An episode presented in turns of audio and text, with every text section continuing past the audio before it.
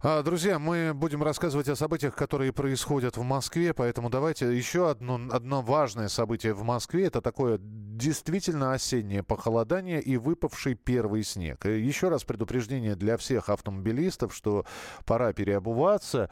И вот эта вот такая погода, во-первых, с, со снегом, который очень быстро тает, он сегодня уже на западе выпал, а, до, на, на весь город а, еще не выпадал снег, а вот в отдельных районах его уже можно было увидеть. Все это это, естественно, тает. Все это, во-первых, снижает скорость движения, несмотря на то, что листву убирают. Но, а, опять же, будьте готовы. А какие, какой будет а, прогноз погоды, мы тоже узнаем буквально через несколько минут в нашем эфире от а, сотрудника Московского метеобюро. И расскажут нам, что собственно говоря, от погодных э, условий ждать в ближайшие дни.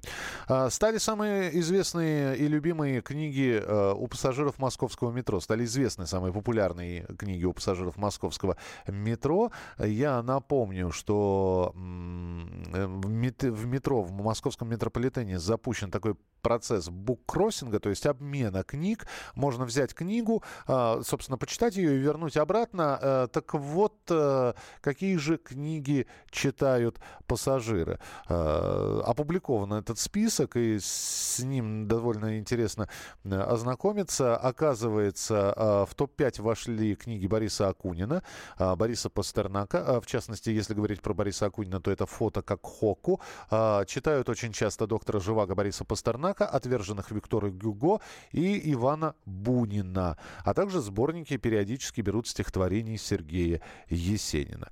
Вот. Но если вы передвигаетесь в метро, то, наверное, погодные аномалии вам не страшны. В метро тепло и сухо, а вот из-за э, и дождей, и осадков, э, как я уже сказал, скорость движения транспорта уменьшается, э, с, э, в том числе и общественного транспорта. Так какой же будет погода? Э, какими будут выходные ближайшие? Татьяна Позднякова, главный специалист Метеобюро Москвы, у нас в прямом эфире. Татьяна, здравствуйте. Добрый день. Говорят, что уже сегодня наблюдался снег э, в отдельных районах ну, Москвы. Да, да, действительно, слабый снежок прошел ночью местами в Москве и, ну, может быть, в отдельных районах э, э, действительно города, столицы. Температура воздуха понижалась до небольшого минуса, поэтому первый снег задержался на опавших листьях и на крышах машин, вот утром. Сегодня э, утром в Москве осадки уже прошли в виде мелкой снежной крупы и не оставили следа на дорогах. Столичный регион остается в тыловой части циклона. Небольшие остатки сегодня днем местами еще сохранятся. Температура воздуха в городе повысится градусов до плюс 5. В выходные дни новый циклон быстро пересечет европейскую территорию с запада на восток. Ночь на субботу в Москве без существенных осадков. Температура воздуха плюс 1, плюс 3. Лишь на мостах, эстакадах и в пониженных местах температура может понизиться до слабо отрицательных значений. Днем в субботу будет облачно, время от времени станет приниматься дождь. Температура в городе плюс 5, плюс 7. Э, усиление ветра ожидается к вечеру в порывах до 12-17 метров в секунду, и это создаст дискомфорт к погоде. Ветреная погода с осадками, преимущественно в виде дождя, ожидается и в ночь на воскресенье. В Москве температура плюс 1, плюс 3, по области возможно понижение до минус 1. А днем в воскресенье уже существенных осадков не ожидается, но будет прохладно, не выше плюс 5, Впрочем, фон температуры будет вполне соответствовать календарю. Татьяна, вы, тех... да, вы таким да. милым голосом рассказываете это, что даже не погода э, в ваших э, устах слышится, как, в принципе, легкое такое, знаете... Спасибо. Э, да, небольшое недоразумение, которое обязательно будет исправлено. Ну ведь это же осень, у нас еще не зима, еще не, не глубокая осень. Так что все, все, вот погода будет вполне соответствовать календарю. Единственное, что хочу сказать, вот для тех, кто не перешел на зимний режим эксплуатации автомобилей, выходные дни, выезжая за город, следует быть на страже, строго соблюдать скоростной режим, потому что уже фон температуры, он требует того, чтобы ну, поменять летнюю резину на зимнюю. Хотя вот таких вот особо гололедных явлений у нас не ожидается. Спасибо вам большое, спасибо, что были у нас а, в прямом эфире. А, это был прогноз синоптиков на а, ближайшее время, так что будьте к этому а, готовы. Татьяна Позднякова, главный специалист Метеобюро Москвы. Ну а а, э, если вы обращали внимание, почему-то именно вот в такую погоду начинают асфальт перекладывать, плитку класть. Например, у станции метро Войковская асфальт на плитку положили, потом сняли. Такое ощущение, что люди в тетрис играют, в дорожный. По неизвестным нам правилам. Алиса Титко сейчас с подробностями э, появится в эфире. Наш корреспондент «Комсомольской правды». Алиса, привет. Да, здравствуйте всем. Наверняка все видели эти фотографии в интернете. Они облетели там э, все соцсети. Э, все обсуждали, что вот как это так, надоела плитка, теперь берем и кладем сверху асфальт. Нет, чтобы брать. И... Ну, в общем, да, какое-то недоразумение действительно было. Я поехала на место, э, выяснила, что там, оказывается, была проблема вот в чем. Как только дождь, то на тротуаре, там были потопы, вода не стекала на дорогу. А в чем причина? Поставили новые бордюры, они не подходили по высоте к плитке, которая была уже там уложена. И, собственно, хотели выровнять вот этот уровень с помощью асфальта. То есть сверху положить асфальтик, вот, и чтобы это все стало единой высоты. А, конечно, правильно было бы, как говорят эксперты, снять плитку, сделать уровень с помощью песка, выровнять, то есть поднять его, и тогда уже сверху переложить эту плиточку, чтобы все стало выше, ну, если равнять под этот бордюр. Но, к сожалению, решили способ такой. После волны возмущений сразу резко дали отбой.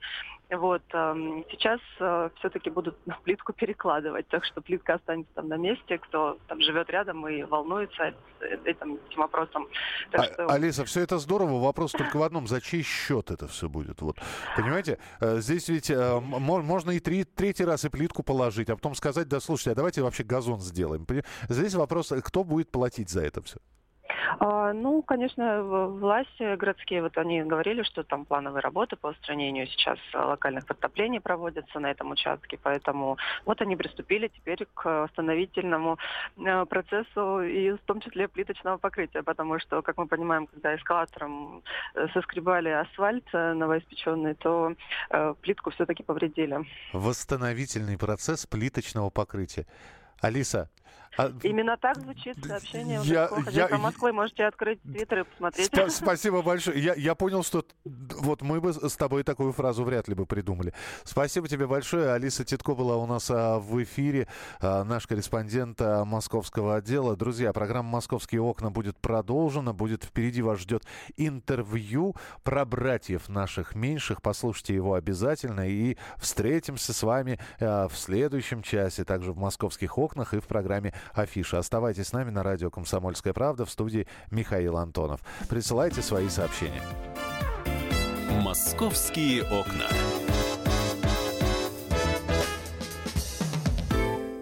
Особый случай. По понедельникам в 5 вечера по Москве. Касается каждого.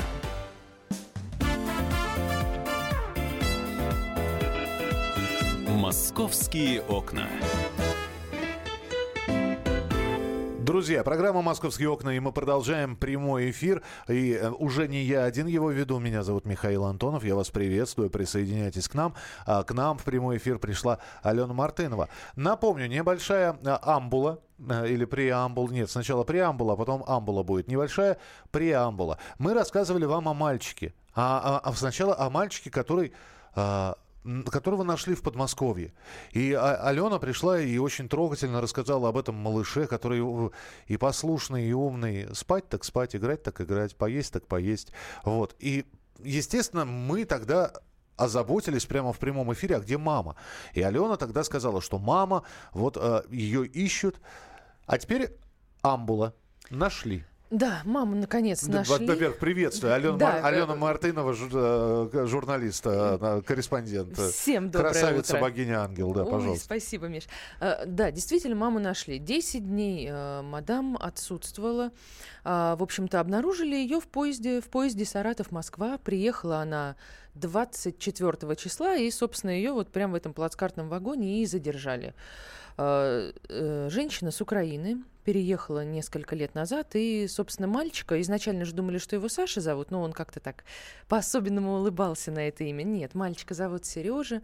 Она родила его уже здесь, в Подмосковье, а там на Украине у нее осталась э, семья, муж и вроде бы даже двое детей. А здесь, в общем-то, ну, сразу скажу, это та женщина, которых э, называют э, с низкой социальной ответственностью. Сколько ей? Ей, э, вот, кстати, ее задержали, а на следующий день ей 40 исполнилось. То есть, а, ну то есть да, она и, и возрастная мама, как ну, мы. Да, возрастная. Старородящая, слишком э, такое грубое Слушай, слово. старородящая с 23 уже считается у медиков или с 22, поэтому Напишем, напишем э, возрастная мама. Да. Возрастная мама, которая пьет и ведет а- а- асоциальный образ жизни. Давай. Пьет, да. Ну, в общем-то, продается за деньги мужчинам. Ну, что-то такое. Э, она очень удивилась, в принципе, когда ее задержали, потому что говорит, да, а я и подумать не могла, что здесь так все серьезно. Она 10 дней у какой-то там подруги в Саратове пила. Недаром. Подожди, Саратов а как она в Подмосковье пьющий. оказалась, как ребенок оказался в, а, в Подмосковье? Они здесь жили, то есть они из Украины переехали сюда. И где-то вот здесь в Щелково то у мужчин, то у каких-то подруг, то снимали какую-то квартиру, какой-то угол. Э, В общем-то, она не замужем, э, ну как не замужем. То Слушай, есть... а давайте услышим эту женщину. Я просто, Алена, извини, Давай. давай, давайте мы услышим. Она Всё немного, понятно немного наговорила, мама Сережи. Вот. Но вот то, что она сказала, это, конечно, каждое слово на вес золота. За что вы задержаны? За то, что оставила сына в подъезде. Но я не знала, что тут настолько все серьезно. Вы не знали, что вы разыскиваетесь? Я так и узнала от сотрудника на в поезде. Я, я прошу прощения. Значит, мамаша оставляет ребенка в подъезде. Потом куда-то... Куда? Что, что с ней? Слушай, она рассказывает, что в тот день, значит, э, ну, как обычно, она проснулась, ее сожитель ушел на работу, и, в принципе, вот она там что-то ребенка покормила, дала ему что-то там от температуры, и они пошли гулять. Хотя вообще с температурными детьми не гуляют, ну ладно. И пошли к этому дому, значит, где частенько гуляли. Она завела его в подъезд, чтобы не замерз, и в подъезде оставила все и ушла. А ушла, бросила, потому что сожитель, э, ну, как бы скандалил с ней, мол, ты что там с багажом? Мешает мне твой багаж. И как бы решила вот так. То есть она его не забыла. Не- ну, Нет, конечно. Миша, не забыла. Я понял тебя. Оставила прицельно, да, и поехала пить. Так, ну тогда э, давай подведем и резюмируем, значит, что теперь будут лишать гр- э, наверняка Слушай, родительских да, прав? во-первых, там два уголовных дела заведено. Это оставление в опасности, неисполнение родительских прав. Там э, максимальное наказание до трех лет. Э, и плюс параллельно сейчас запускается процесс лишения ее родительских прав. Ни у кого нет сомнений, э, ни у прокуратуры, ни у следствия, что это будет сделано э, в таком оперативном порядке. Ну а мальчик, э, слава богу, уже в семье, в хорошей Да ты семье. что? Все-таки Да. выбрали. Да, выбрали семью. Эта семья называется ресурсная, то есть она временная. Это на ближайшие полгода, пока решаются все вот эти вот э, моменты с тем, чтобы лишить ее прав родительских и так далее. И, скорее всего, в этой семье мальчик и останется. Здорово, здорово. Но все равно будем следить за, э, собственно говоря, судьбой. Все-таки Саша или Сережа? Сережа. Все-таки будет Сережей, Сережа. да? Все-таки Сережей будет. Вот, будем за Сережкиной судьбой следить и обязательно вам будем рассказывать. Я тебя не отпускаю никуда, потому что Хорошо. будем сейчас с тобой говорить на очень важную тему. У тебя консьержка в подъезде есть? К сожалению, нет. А знаешь, почему, к сожалению? Я вот э, читала э, материал Алисы, и я, конечно, понимаю, да, что это э, такая палка о двух концах. То ли хорошо это, то ли плохо. С одной стороны, вроде ты выходишь с утра на работу, тебе говорят «доброе утро», и там цветочки политы, классно. И у, у меня у знакомого, у, у друга в подъезде консьержка. Я к другу, когда прихожу, она обязательно вы- выскакивает и говорит, доставка? Я говорю, ну, я говорю, я, ну что такое? я не знаю, я, видимо, похож Тебе на... надо как-то, я не знаю, Нет, я прихожу, нет, я, я, я иду с тортиком просто в руках, а я А, сразу. Доставка? Я говорю, не доставка. Друзья, прочитайте сообщение. Консьерж у дома. Бабушки разводят котиков, мигранты устраивают ночлежки. Наш корреспондент выясняла, что входит в обязанности дежурных по подъезду и почему в новостройках консьерж, э, консьержев не будет. Кстати, сразу вопрос, который я хочу задать. Представьте, что именно от вашего решения сейчас зависит. Быть консьержу или нет? От них больше пользы или больше зла? Итак, Значит, сейчас нет фактически в Москве таких домов, которые бы не были снабжены домофонами, замками кодовыми. Просто так, как в нашем детстве забежать в подъезд погреться у батареи уже не получается. Поэтому двери подъезда для знающих э, домофон э, не, не проблема. Второе. Зачем сидит консьерж? Вот объясните мне. У меня никогда не было консьержа. Ни в том, в той квартире, в которой я снимаю, ни в том доме, где я живу. Что входит в его обязанности? То есть, если вдруг человек посторонний попал, значит, надо спросить, куда. Э, Вы за консьержев или нет, Ален? Ну, э, я бы хотела попробовать. Мне обидно, потому что во всех э, домах близлежащих есть консьержи. И мне муж всегда говорит, вот, посмотри, как люди живут, а у нас даже консьержи нет. А как, как, как люди живут? Я не понимаю. Хорошо, э, скажите, пожалуйста, вы знаете, вот консьерж что делает? Вы же платите за него. Вот что входит в его обязанность? Не пускать посторонних, это понятно. Что еще? Поливать. Э, у, у друга в подъезде этот фикус стоит какой-то, значит, фикус э, огромнейший. Бабушка консьерж его поливает. Все. 8 800 200 ровно 9702. Можете позвонить по телефону прямого эфира 8 800 200 ровно 9702. У нас эксперт в области ЖКХ э, подготав... подготавливается э, вот, для того, чтобы высказать о том, что нужен, э, нужно и входит в обязанности консьержа.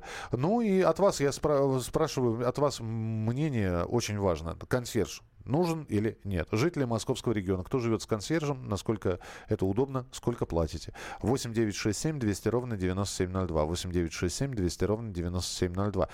Кстати, очень многие выступают за работу консьержа, потому что говорят, да, консьержи нужны, потому что это, это работа для тех самых 60 плюс. Да, может быть. А, э, ну и в том числе работа для мигрантов. Это гл- главные конкуренты 60+. Я последний раз консьержа видела, знаешь, когда в марте, по-моему, когда э, только началась история Сергея Скрипаля, и я поехала в тот дом, где он э, жил на севере Москвы. И там была консьержка, э, ну, такая хорошая женщина, по-моему, из Киргизии. Ну, в общем, она меня категорически просто не пускала в ту квартиру, в которой он жил сто лет назад уже, и там его уже давно нет. А, что пишут про консьержа? Так Плат... что это барьер. Платим по 300 рублей в месяц. Сидит у нас целый штат бабушек в составе шести человек. В обязанности входит смотреть телевизор, провожать входящих взглядом. К Новому году украшают подъезд мягкими игрушками, портретами Моны Лизы, иконами и старыми коврами.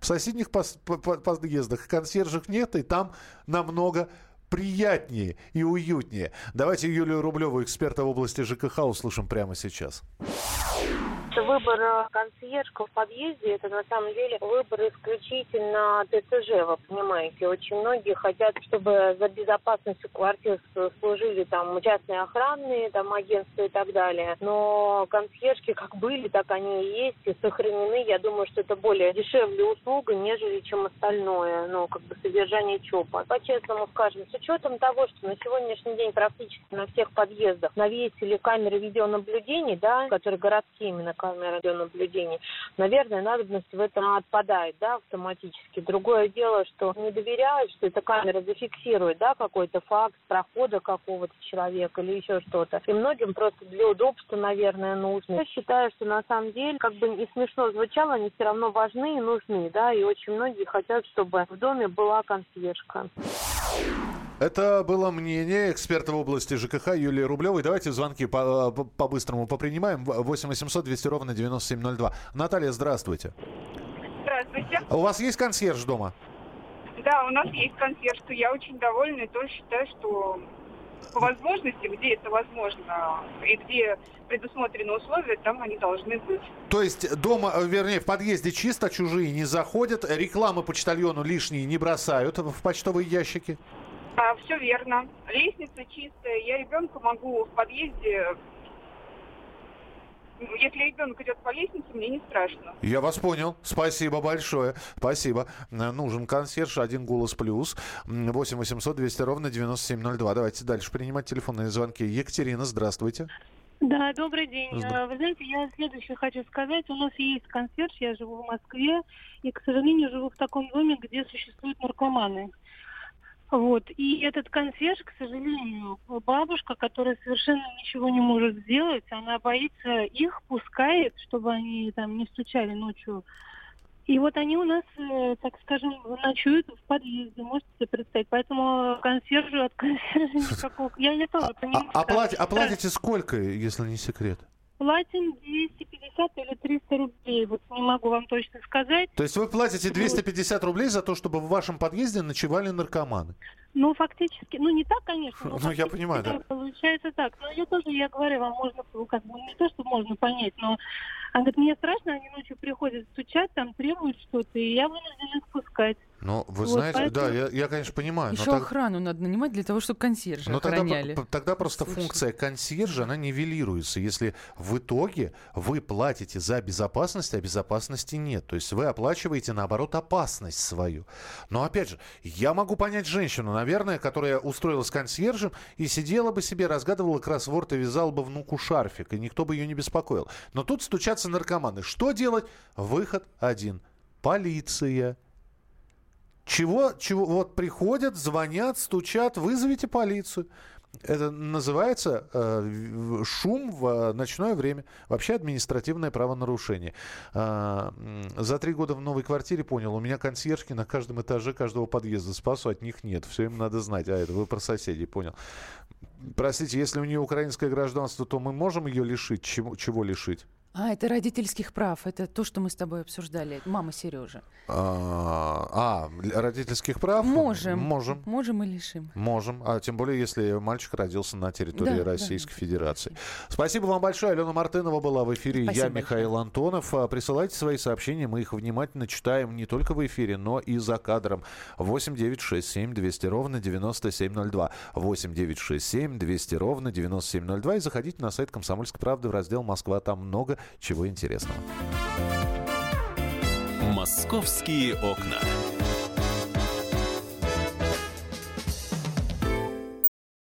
The time for empty talk is over. We will make America great again. Это все мы слышали. А что на самом деле происходит в США?